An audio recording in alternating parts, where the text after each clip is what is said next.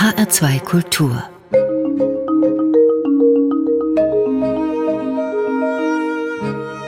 Doppelkopf Am Mikrofon ist Klaus Walter. Mein Gast heute ist Juri Gurgi. Hallo Juri. Guten Tag.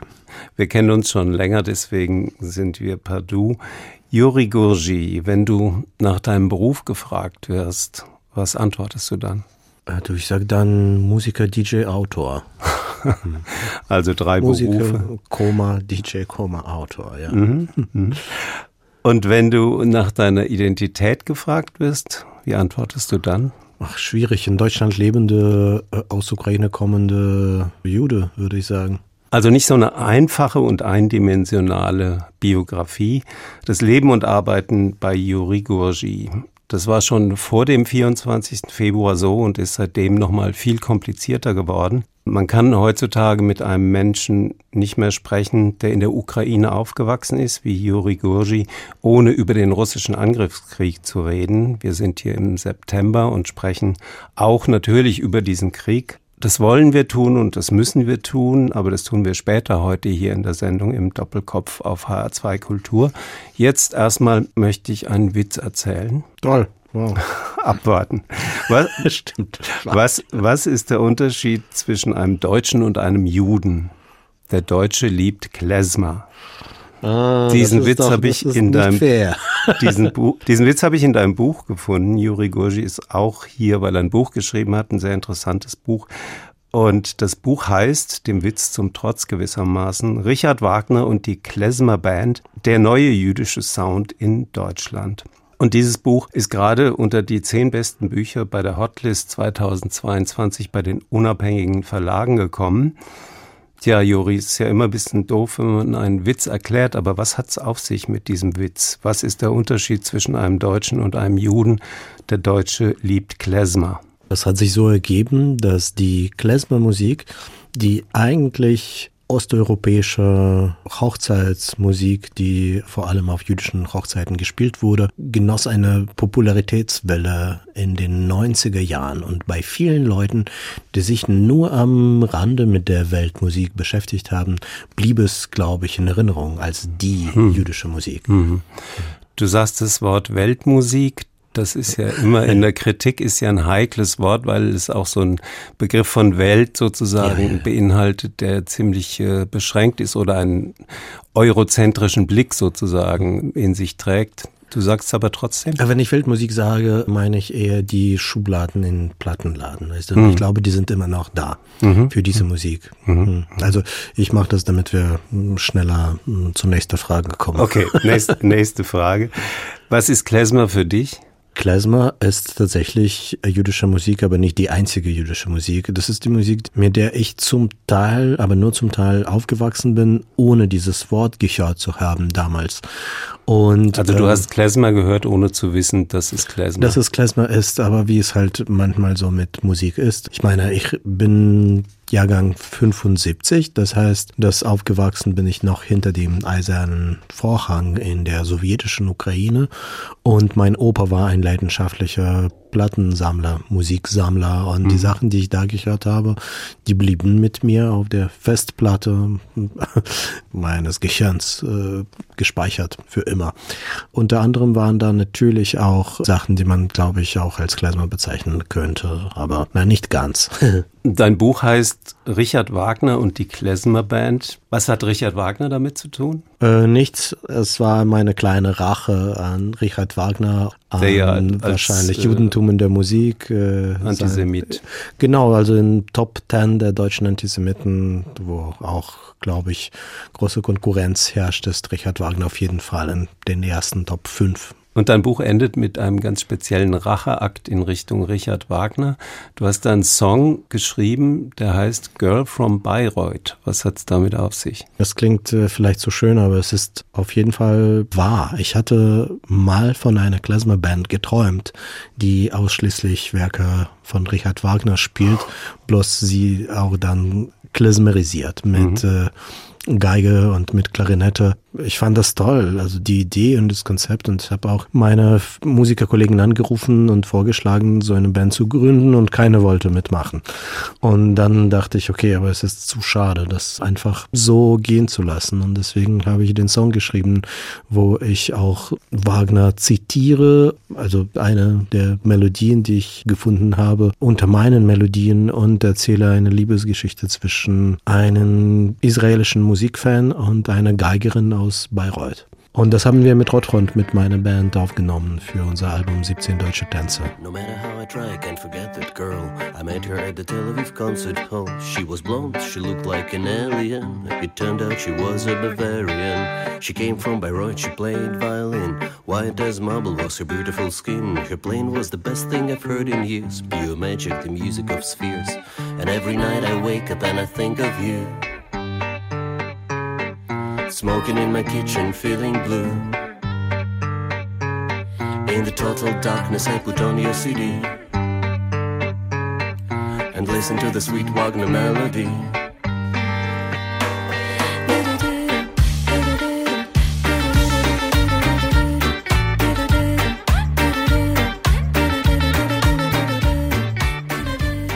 Das Girl from Bayreuth im Doppelkopf in HR2 Kultur. Das war die Band von Juri Gurji, der heute mein Gast ist.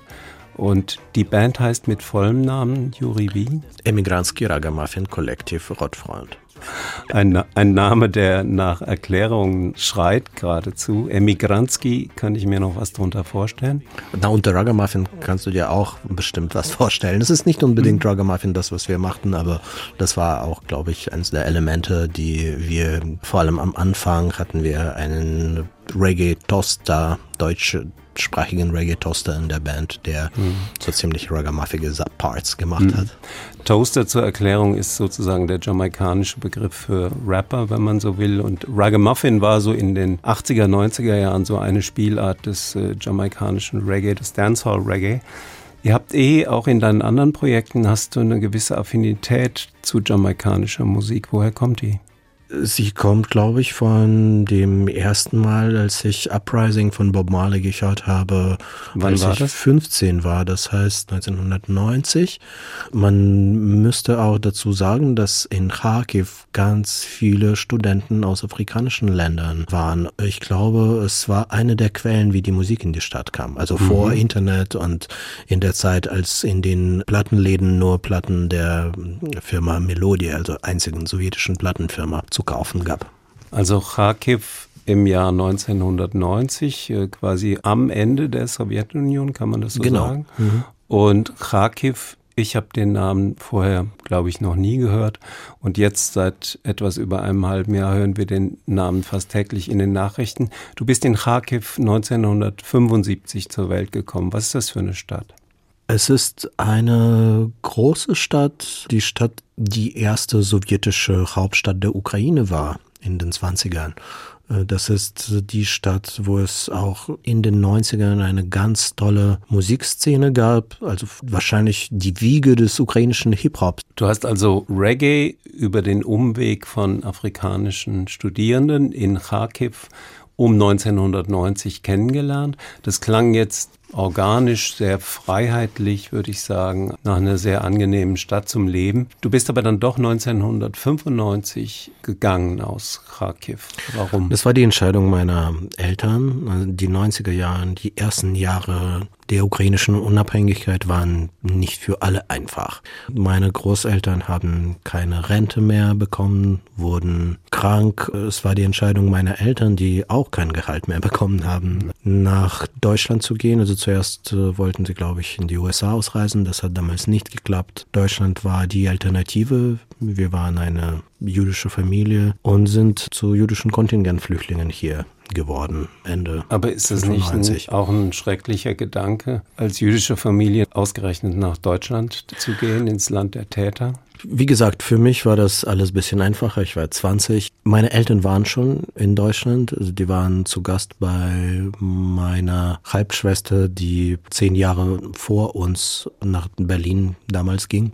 Ich glaube, das, was Sie gesehen haben, fanden sie gut. Also ich war mir auch nicht sicher, ob es Endstation für uns sein wird. Mhm. Weißt du? Es äh, ging darum, irgendwie raus aus der Ukraine und dann schauen wir mal ein bisschen das Land, wo wir schon jemanden kannten. Wie gesagt, meine Halbschwester war ja schon hier.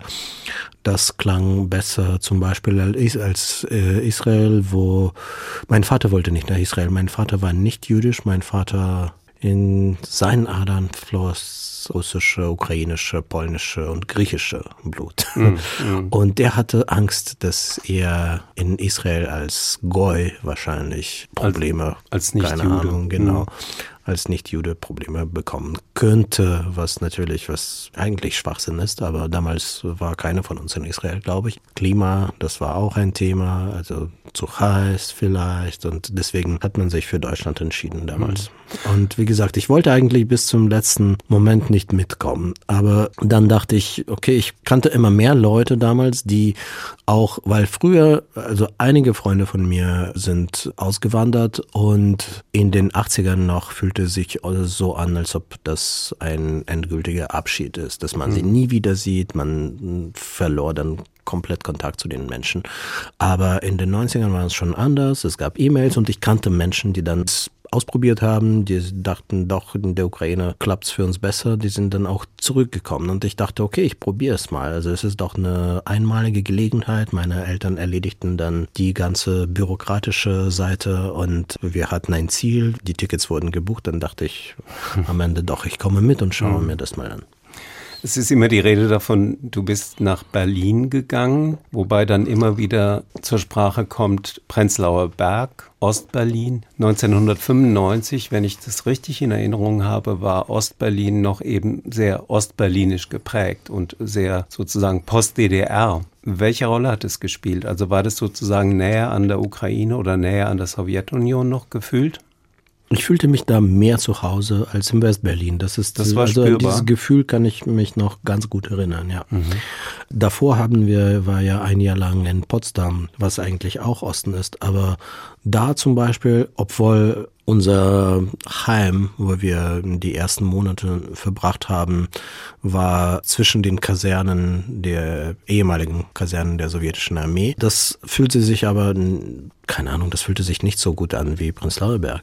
Ich hatte im gewissen Sinne auch keine Wahl, weil alle Leute, die ich kannte, lebten zwischen Sennefelder Platz und Schönhauser Allee. Und ich dachte also, wenn ich dahin ziehe, dann möchte ich doch am besten näher zu meinen Freunden sein. Deswegen bin ich dann, also als wir dann eine Wohnung gesucht haben, haben wir uns auf diesen Bezirk konzentriert mhm. und hatten mhm. Glück damals. Und euer Wohnzimmer war dann das Café Burger. Ist es geworden, genau. Was ist das Café Burger für alle Nicht-Prenzlauer Bergleute? Kaffeeburger gibt's leider oder zum Glück nicht mehr. Es war ein kleiner Club, auch legendär, weil noch in der DDR war das, glaube ich, ein Ort, wo sich die Underground-Szene getroffen hat. Das habe ich natürlich nicht persönlich miterlebt.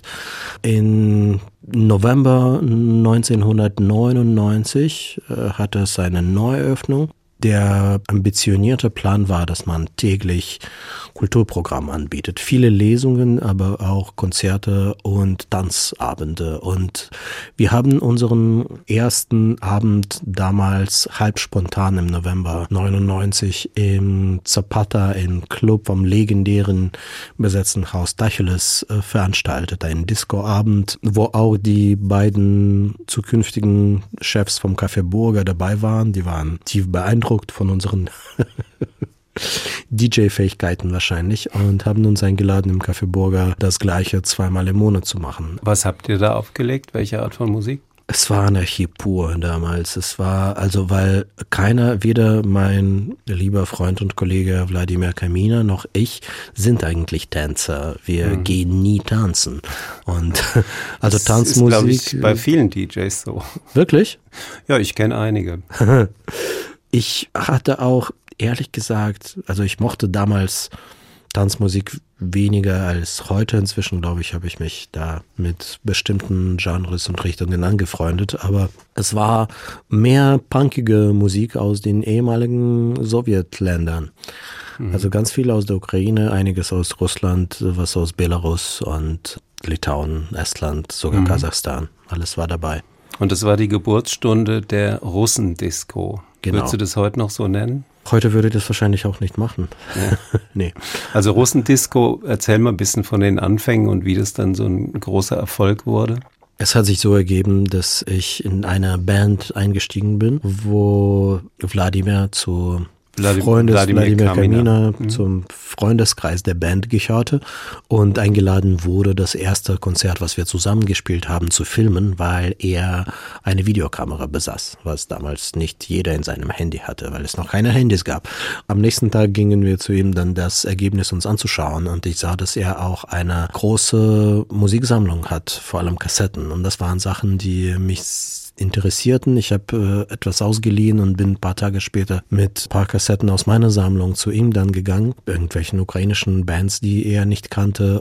Wir haben regelmäßig uns ausgetauscht und der hat damals angefangen zu schreiben und ist bei verschiedenen Lesebühnen der Stadt aufgetreten und so, glaube ich, kam er in Kontakt mit äh, Veranstaltern in der Stadt und mit Clubbesitzern.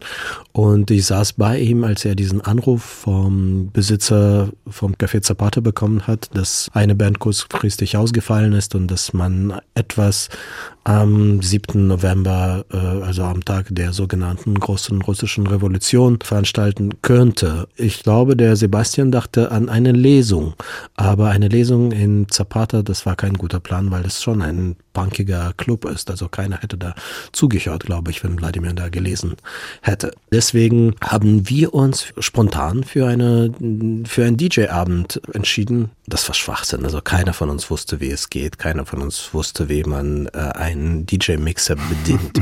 also Wladimir hatte, glaube ich, einmal aufgelegt. Ich habe auch einmal aufgelegt in der Ukraine, so halbe Stunde vielleicht auf einem Schul in einer Schule Also Learning by Doing. Genau, aber es war dermaßen erfolgreich, also so viele verschwitzte, tanzende Menschen, die auch kein Wort verstanden davon, was wir auflegten, die den ganzen Kontext nicht kannten. Das war überraschend eben. Das waren vor allem die Deutschen, die da waren. Das war toll. Aber es war kein Klezmer in dem Sinn. Es war immer ein Mischmasch und Klezmer war auch dabei, also nicht viel, aber immer wieder. Je mehr ich recherchiert habe, desto mehr interessanten Sachen, die Klezmer mit integriert haben, habe ich dann auch entdeckt und mit aufgelegt dann in unseren Sets. Und aus der Ecke kommt auch die Musik, die du ausgesucht hast jetzt? Jein, es war wahrscheinlich die erste Klezmer-Band, die wir aufgelegt haben. In unserem Programm, das ist die Amsterdam Klezmer Band mit dem großartigen Alec Koppet, der ursprünglich aus Odessa kommt. Und das ist einer der wenigen Songs, äh, die die Band auf Ukrainisch singt. Lustigerweise mit Kashmir von Led Zeppelin noch, was wäre das richtige Wort, gemasht up. Es heißt äh, Sosulenka, der Kuckuck.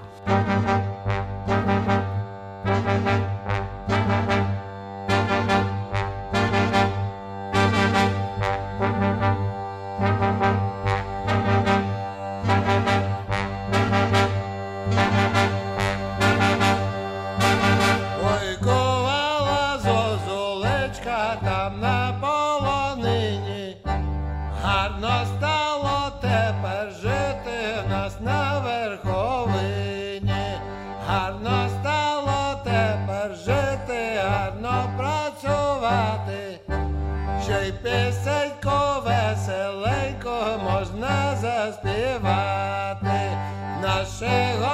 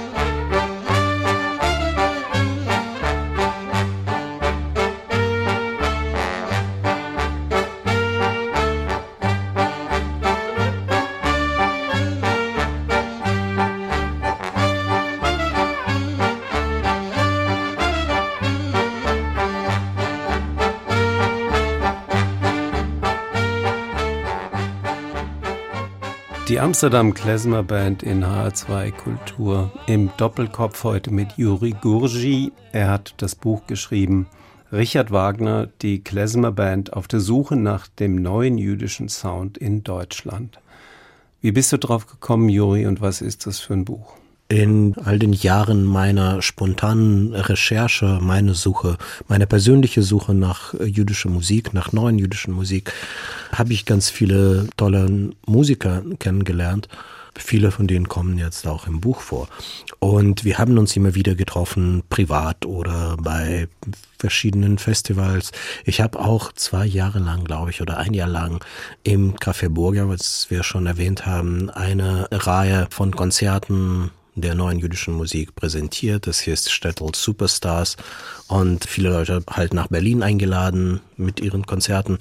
Ich meine, vor und nach dem Konzert, wenn man irgendwie miteinander labert und voneinander tolle Geschichten hört. Es ist so schade, dass nach all den Jahren gibt es kein Buch oder keinen Film darüber. Dann im ersten Lockdown bin ich auf diesen Gedanken gekommen, dass ich das alles aufschreiben müsste. Und du hast dafür mit ganz vielen Leuten gesprochen, Künstlerinnen und Künstler, Musikerinnen, Autoren. Du bist also weniger jetzt Autor im strengen Sinn des Wortes, sondern eher so Kompilator. Also so entsteht für meine Ohren und Augen entsteht so eine Art Potpourri, auch von ganz unterschiedlichen Positionen, Identitäten. Das macht den Reiz des Buches aus. Und das alles immer vor dem Hintergrund der Frage, was ist jüdische Musik? Und du hast selbst gesagt, dass du diese Frage eigentlich nicht mehr hören kannst oder dass du sie hast, aber dass du sie trotzdem irgendwie beantworten möchtest. Wie bist du vorgegangen? Mit wem hast du alles gesprochen? Mit den Leuten, die ich kenne und mit den Leuten, die ich immer sprechen wollte. Es waren nicht nur in Deutschland, also zurzeit in Deutschland lebende MusikerInnen. Es waren manchmal Menschen, die hier jahrelang regelmäßig lange Tourneen gespielt haben, äh, wie zum Beispiel So Cold oder Jeff Burner aus Kanada oder eben die Klezmatics, die damals in den 80ern, glaube ich, zum ersten Mal in Berlin bei dem Heimatklänge Festival gespielt haben. Also nicht immer Musiker, nicht unbedingt Musiker, auch Menschen, die, also die Kuratoren und Menschen, die dann irgendwie da waren, als was Wichtiges passiert ist. Mhm. Also wie ich das sehe. Kleiner Break mit einer ganz anderen Frage. Was ist Chagall-Klezmer? Chagall-Klezmer. Ich glaube, das sagte Sascha Marianne Salzmann in unserem mhm. Gespräch. Die gefeierte Schriftstellerin. Genau, und damals auch die Leiterin vom Studio Ja des Gorki-Theaters in Berlin, wo sie unter anderem auch einige Konzerte veranstaltet haben, die nicht nur toll, sondern auch ganz wichtig waren. Die Konzerten von Daniel Kahn und von Unternationale und auch das äh, Festival, von, also die radikalen jüdischen Tage, glaube ich, so mhm. haben sie das damals genannt. Zusammen mit Max Czolek haben sie diese mhm. Tage kuratiert. Und ich glaube, also Chagall Ganz Klesmer, kurz, Max, so Max Czolek, Autor, der bekannt wurde mit dem Buch Desintegriert euch und auch eine ganz eigene starke Position vertritt und eine starke Position, ähnlich wie Sascha Mariana Salzmann, die du gerade erwähnt hast, aber Sie hat diesen Begriff geprägt, Chagall Klezmer. Wie verstehst du den? Ich musste sofort lachen, als ich es gehört habe. Das ist halt das kitschigste Klezmer, was man sich dann vorstellen kann. So mhm. sehe ich das, aber ich glaube, ich sehe das genauso, wie sie das meint. Das mhm. ist auch auffällig an dem Buch, dass viele der jüngeren Personen, die da zu Wort kommen, sich erstmal distanzieren von Klezmer, so nach dem Motto, jüdische Musik ist kein Klezmer oder beispielsweise Vivian Kanner, zu der du gleich vielleicht noch was sagen kannst, die sagt ganz drastisch, die unjüdischste Musik für mich ist Klezmer. Das heißt, die definieren sich oder die wehren sich gegen diese Zuschreibung, du bist jüdisch, also musst du Klezmer hören und musst du äh, Klezmer bei, bei Erdigungen spielen und äh, musst immer entsprechend traurig in die Welt gucken und sowas. Vivian Kerner, die sagt dann nicht nur, dass Klezmer unjüdischste Musik für sie ist, sondern sie sagt, Lou Reed ist jüdische Musik, Barbara Streisand, Bette Midler, you name it. Vivian ist da, ich liebe hm? sie. Wer ist Vivian? Äh, Vivian ist eine Schauspielerin und Sängerin, Denkerin. Sie ist in München, in einer jüdischen Familie in München geboren und aufgewachsen. Und ich glaube, sie ist einfach von diesen Erwartungen, dass dann, also die wahrscheinlich auch ab den 1990ern dann entstanden sind, irgendwie, ah, okay, du bist, du bist jüdisch, dann spiel mal, du, du machst Musik, dann spiel mal Klezmer. Ich glaube, das war so ziemlich weit von dem, wie sie sich jüdische Musik vorstellt. Interessanterweise, Klezmer ist äh, zwar europäische jüdische Musik, aber osteuropäische. Wie gesagt, dass Klezmer dann ausgerechnet Klezmer hier plötzlich diese große Liebe dann genossen hat. Das ist spannend. Juri Goji im Doppelkopf auf HR2 Kultur. Er spricht über sein Buch Richard Wagner und die Klezmer Band auf der Suche nach dem neuen jüdischen Sound in Deutschland. Und wir haben gerade von Vivian Kerner gesprochen und da erzählst du eine ganz schöne Geschichte von einem ganz speziellen Lied, mit dem sie sich auch Ärger eingehandelt hat. Wir hören mal kurz rein. Ob das Telefon besetzt ist, ob die Badewanne leckt, ob dein Einkommen falsch geschätzt ist, ob die Wurst nach Seife schmeckt, ob am Sonntag nicht gebacken, ob der Prince of Wales ist schwul, ob bei Nacht die Möbel knacken ob dein Hund hat nen harten Stuhl. An allem sind die Juden schuld, die Juden sind an allem schuld. Wieso, warum sind sie dran schuld? Kind, das verstehst du nicht, sie sind dran schuld. Und sie mich auch, sie sind dran schuld. Die Juden sind, sie sind, sie sind dran schuld. Und glaubst du nicht, sind sie dran schuld? An allem, allem sind die Juden Juden schuld. An allem sind die Juden schuld. Gesungen von der Jüdin Vivian Kenner, 1970 in München geboren. Was ist es für ein Lied und gut, warum es da Ärger gab, kann man sich vorstellen. Juri? Das Lied ist ja eigentlich ganz alt, interessanterweise. Vivian hat sich vorgenommen, in den letzten Jahren die Songs, die in Deutschland entstanden sind, aber von den jüdischen Komponisten geschrieben wurden, sich darauf zu konzentrieren. Die gehören zu ihrem Repertoire jetzt und unter anderem ist das eben an einem Sinn die Juden schuld. Das ist auch eine, eigentlich ein verrückter Mashup, weil die Melodie, die man drunter hört, ist ja aus Carmen von Bizet. Also kulturelle Aneignung über eine, viele Ecken. Eine besondere Art der Text ist eine Darstellung von so bestimmten Tendenzen, die ich weiß nicht mehr genau, das, ich bin mir sicher, dass sie das im Buch erzählt. Sie, sie sagt auch, wann genau das Lied geschrieben wurde, wahrscheinlich auch Anfang der 30er. Also das ist eigentlich äh, ein Liedtext, was aus den antisemitischen Klischees besteht. Und sie hat sich getraut, auch die Fortsetzung zu schreiben, weil in den letzten 100 Jahren hat sich einiges verändert. Wir haben uns gerade die neueste Version, also die Update Update-Version von An allem sind die Juden schuld geschaut. Mhm. Wir hören als nächstes nochmal Juri Gurji selbst, der in verschiedenen Bandprojekten unterwegs ist. Das eine haben wir schon erwähnt, Emigranski Ragamuffin Kollektiv Rotfront. Dann bist du auch noch bei The Disorientalists. Stimmt, Schöner dies- Bandname. Disorientalists ist eine Theaterband, eine Band, die eigentlich bis jetzt nur ein Album aufgenommen hat und es ging nur um eine Person zu einem Musical, was nie, nie stattgefunden hat, über den deutsch-jüdisch-muslimischen Schriftsteller Asad Bey, der ein großer Star Ende der 1920er, Anfang der 30er war. Eine unglaubliche Lebensgeschichte. Ein Jude, der sich als persischer Prinz ausgegeben hat. Ein Jude aus Aserbaidschan, der in Berlin lebte und auf Deutsch sprach und schrieb und der in Italien gestorben ist und deren größte Roman Ali und Nino unter dem Pseudonym erschien und erst in den 70er Jahren in den englischen Übersetzungen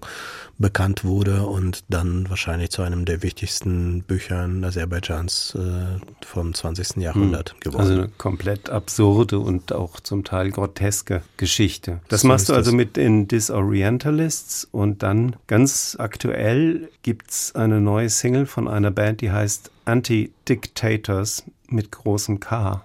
Anti-Diktatoren und Dick ist ja auch eine Bezeichnung für das, was äh, manche Männer zwischen den Beinen haben oder viele Männer. Anti-Dictators, was hat's mit denen auf sich, Juri? Das ist ein Projekt, was im März dieses Jahres entstanden ist. Ich hatte mit Film Medley vor vielen Jahren eine Compilation zusammen gemacht. Ich weiß nicht, ob er damals Musik gemacht hat, der war aber ein passionierter Musikjournalist und so haben wir uns kennengelernt. Der hat mich interviewt für irgendeine britische Zeitung. Daraus entwickelte sich eine Freundschaft. Wir waren immer wieder im Kontakt. Ich wusste, dass er Musikjournalismus aufgegeben hat und ist Musikproduzent geworden. Ich fand seine Sachen, die er mit äh, seinem Projekt Gaslight Troubadours aufgenommen hat, ganz spannend.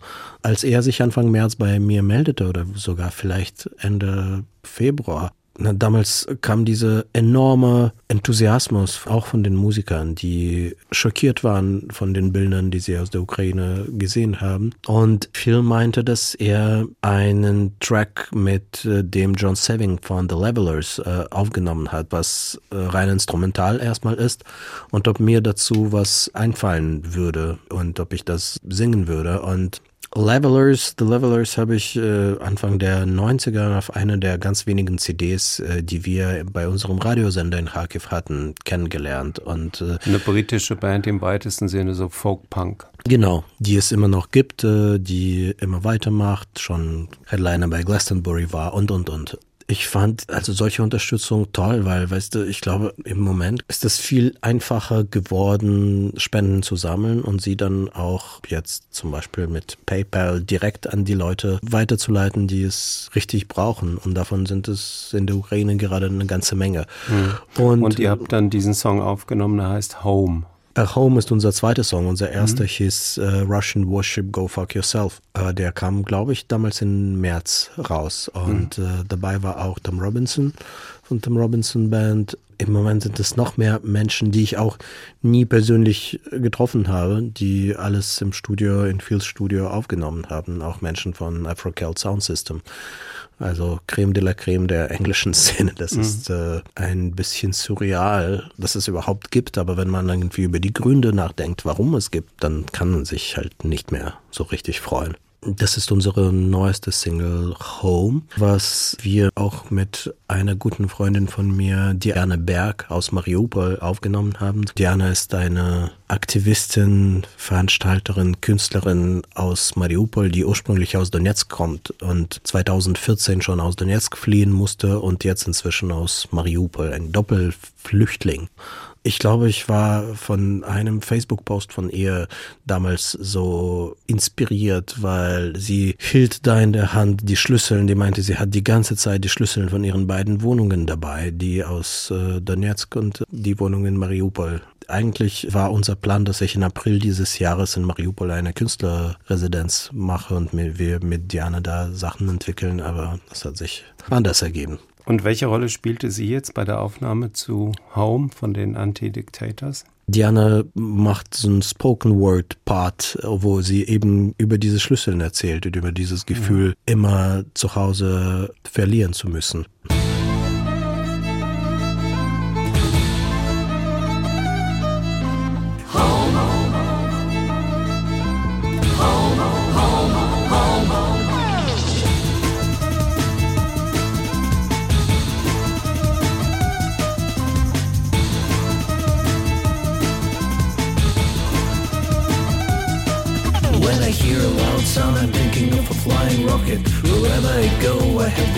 In my pocket. The moment I close my eyes, I can see the door.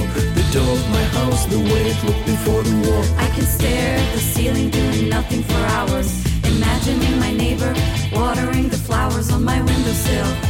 I wonder if it's fair that he had to stay. I hope our house is still there. Home, home, the only place I wanna go is home, home, home. Would someone take me home, home, home? Так хочется додому. In my head, I keep returning to the day it began. I heard a siren wailing, I panicked and I ran. I had to find a cellar, had to hide underground. Can I stop shaking and unhear that sound? I hope something might distract me, but three minutes later, I'm thinking of the rotting food in my refrigerator. I grab another beer, am I happy to be here? And what about the fear? Will it ever disappear? Home, home, the only place I wanna go is home, home, home. When someone take me home, home, home, так хочется додому. I lost my home twice. All what is left are two pairs of keys and memories. Now, again, my life is ruined, and I have to start from scratch.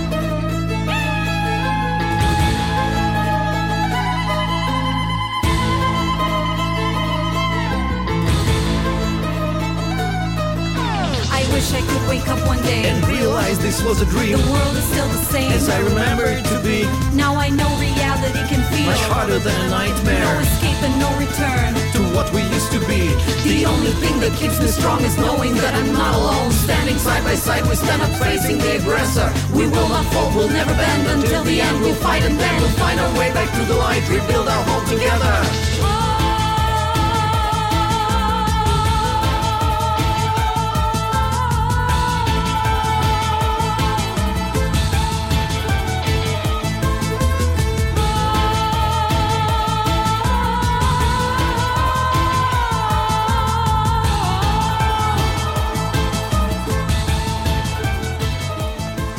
Home heißt dieser Song von den Anti-Dictators mit Juri Gurji, der heute mein Gast ist hier in HR2 Kultur im Doppelkopf.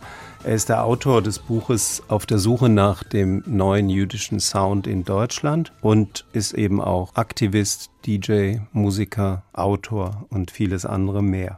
Der komplette Erlös, diese Veröffentlichung, die wir gerade gehört haben, geht an Diana Bergs Mariupol Hilfsfonds. Juri, der Krieg ändert alles. Im Klappentext zu deinem Buch steht wörtlich, Juri Gurji wurde in der Ukraine geboren, 1975. Ich habe das so gelesen, so weggelesen und dann fiel mir irgendwann auf, Moment mal, aber das war doch Sowjetunion damals noch. Max Czolek, den wir vorhin schon zitiert haben mit dem Buch Desintegriert euch. Er ist übrigens auch Kurator der Ausstellung im Jüdischen Museum Frankfurt, die für sehr viel Gesprächsstoff gesorgt hat, die Ausstellung Rache, Geschichte und Fantasie. Dieser Max Czolek hat gesagt, Juri Gurji ist ein postsowjetischer Jude.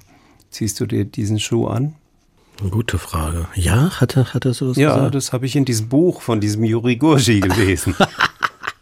Nee, der hat es aber wahrscheinlich doch ein bisschen anders formuliert. Du, es ist äh, Wörtlich, klar, aber ich glaube, ich bin beides. Also ich sehe da keinen Widerspruch. Ich habe ja die ersten Jahre der ukrainischen Unabhängigkeit miterlebt. Ich spreche Ukrainisch, ich spreche immer mehr Ukrainisch. Ich fühle mich als Ukrainer. Sprichst du Russisch auch? Ja, ich bin eigentlich ursprünglich Russischsprachler. Und ich Okay. mit, äh, mein Sohn zum Beispiel, der in Deutschland geboren ist, der jetzt 17 ist, mit ihm sprechen wir ja zu Hause auch Russisch. Also ich würde aber, Also ist die Sprache jetzt nicht sozusagen vergiftet durch den Krieg, oder doch? Doch, Doch. auf jeden Fall. Es ist nicht einfach. Es ist Mhm. nicht einfach mit der Sprache, weil natürlich ist sie, ja, vergiftet ist ein gutes Wort. Wie, wie nah sind die beiden Sprachen sich? So, also für westliche Wie Deutsch und Verhältnisse- Niederländisch. Genau, das wollte ich gerade fragen. Ist es eine Zumutung, wenn ich dich bitte, den Buchtitel mal auf Russisch und mal auf Ukrainisch zu sagen, oder möchtest du das lieber nicht? Oh, warte, das ist eine Herausforderung. Die russische Variante wäre в поисках нового еврейского звука Германии. Die ukrainische wäre в пошуках нового єврейського звуку в Німеччині. Ist schon Verwandt, aber Ja. für meine westlichen Ohren. Also da ist Nee, sozusagen ist verwandt. Ist alles, was Fall östlich verwandt. von Weißt du, das, Cottbus ist, ist dann schon Osten. das Interessante ist, dass alle Ukrainer ohne Ausnahmen verstehen Russisch, ohne es auch gelernt zu haben, extra gelernt zu haben. Auch die jüngere Generation zum Beispiel. Und die Russen verstehen kein Ukrainisch, interessanterweise. Also ja. Bestimmte Wörter schon. Ist Hm, das sozusagen Das- koloniales Gefälle, kann man das so nennen? Absolut. Ja. Ja. Der 24. Februar, weißt du noch, wo du warst? Ja, ich war zu Hause bei mir in Berlin und wir haben am Abend davor mit einem lieben Freund von mir, einem Künstler aus Odessa, Nikolai Karabinowitsch, gesprochen, mit dem wir einige Projekte zusammen gemacht haben. Und der war sehr deprimiert, der hat eine Vorahnung. Ich glaube, dass so fühlten sich auch einige Ukrainer. Also diesen Gedanken hatte man und man versuchte ihn zu verdrängen, glaube ich, in vielen Fällen. Also in meinem auf jeden Fall. Und ich weiß, dass ich aufgewacht bin, so gegen sechs, wie immer, mein Handy in die Hand genommen und da war eine Nachricht von Nikolai. Scheiße.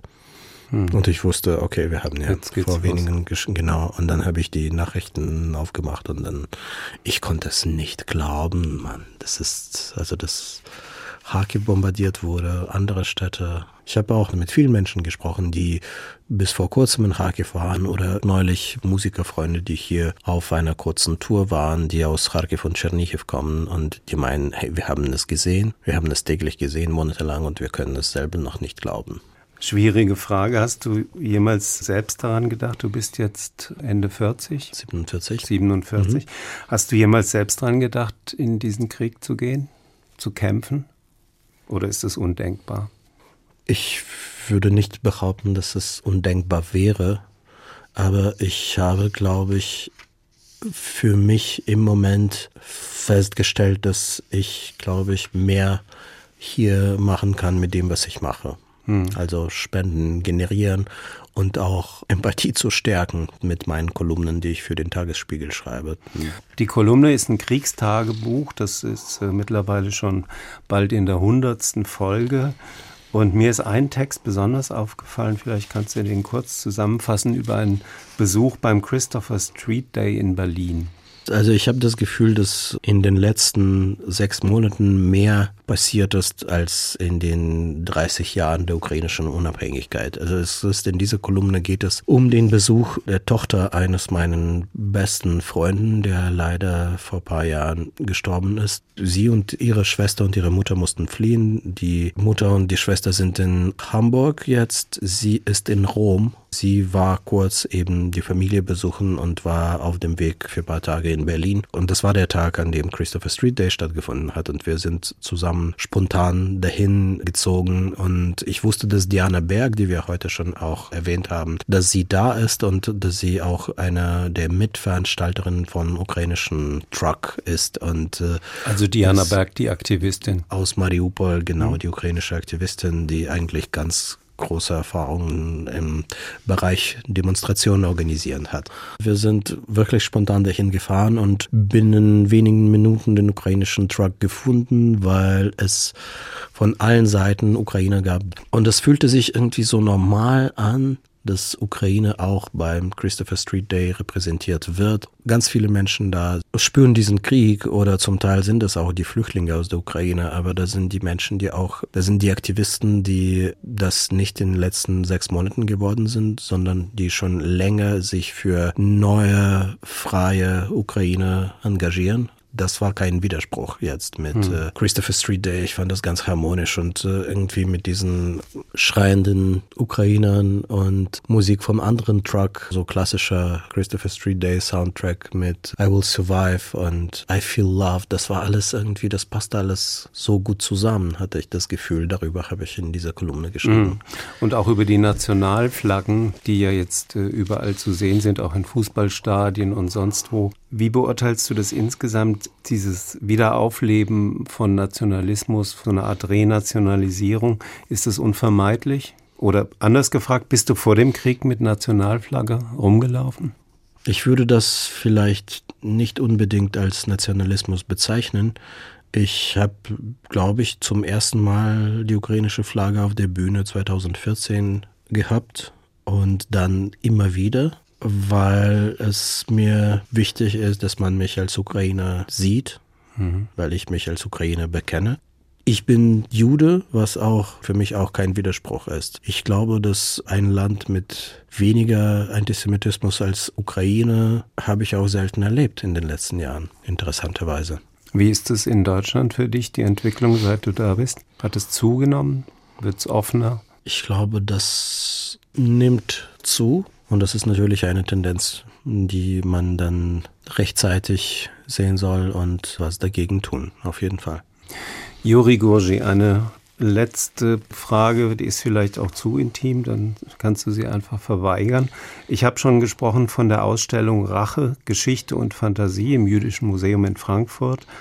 kuratiert von Max Czolek. Da geht es um die Rachegefühle und die Rachefantasien von Jüdinnen und Juden gegenüber den Nazis und ihren Helfershelfern. Ein sehr interessantes und heikles Thema.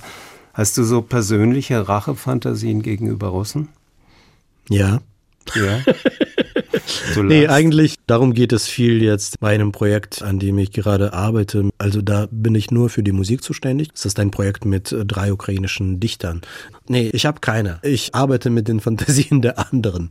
Weißt du, aber wenn man halt mit einer Gesangsspur von einer Person acht Stunden in Kopfhörern verbringt und es geht so um brennenden Moskau und schreienden Russen, dann hat man plötzlich irgendwann das Gefühl, oh, kommt das von mir oder kommt das von einem anderen? Dieses Projekt heißt Ukrainian Songs of Love and Hate. Es ist auf jeden Fall viel Humor drin. Zum Schluss hören wir noch eine Musik aus den vielfältigen Aktivitäten des Yuri Gurji.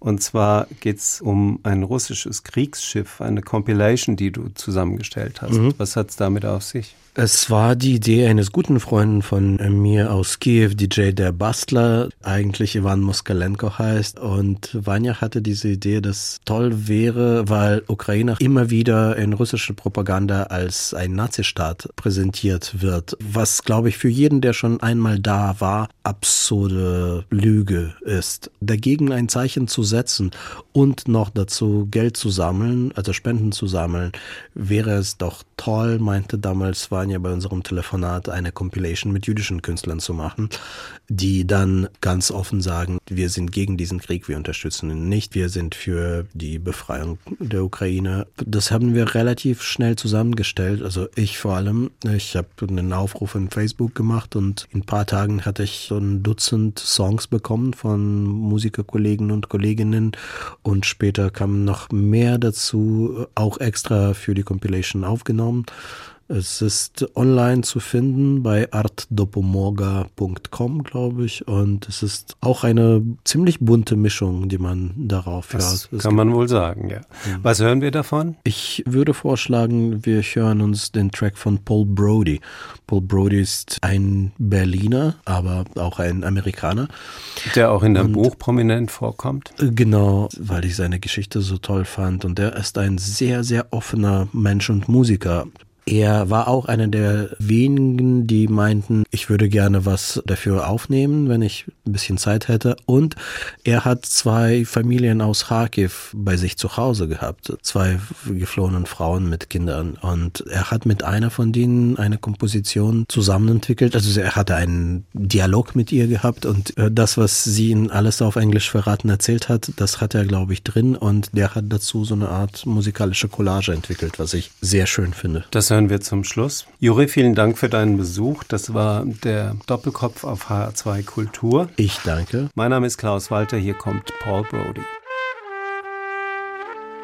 You see, in Ukraine, there are lots of words uh, that have some uh, very nice meaning. These suffixes uh, uh, that makes uh, make the word sounds very sweet, uh, very ver- very comforting, I should say.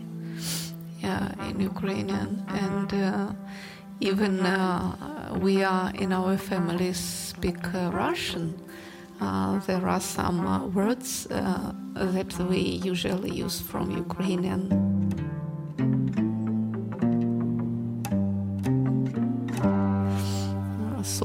Сонечко, м, е, Любчику.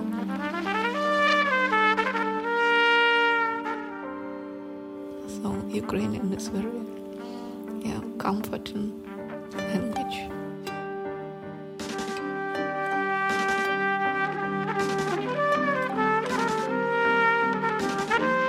Сонечко and Любчику. uh, Сонечko, that means uh, uh, little sun, uh, the sun that is in the sky. Uh, and uh, Любчику, uh, that is uh, somebody very, uh, I don't know how to say it in English. Well, maybe nice or sweet, and uh, this, this suffix that, that, makes it more even sweeter and well, I don't know how to translate it. it's maybe maybe it's kind of honey that is kind of your sweet sweet the sweetest honey maybe Lupchiko. I don't know how to say it. well, no no words. There are no words. Uh, so not in Russian, no. Well, maybe I don't know them in English. so, but they are so sweet.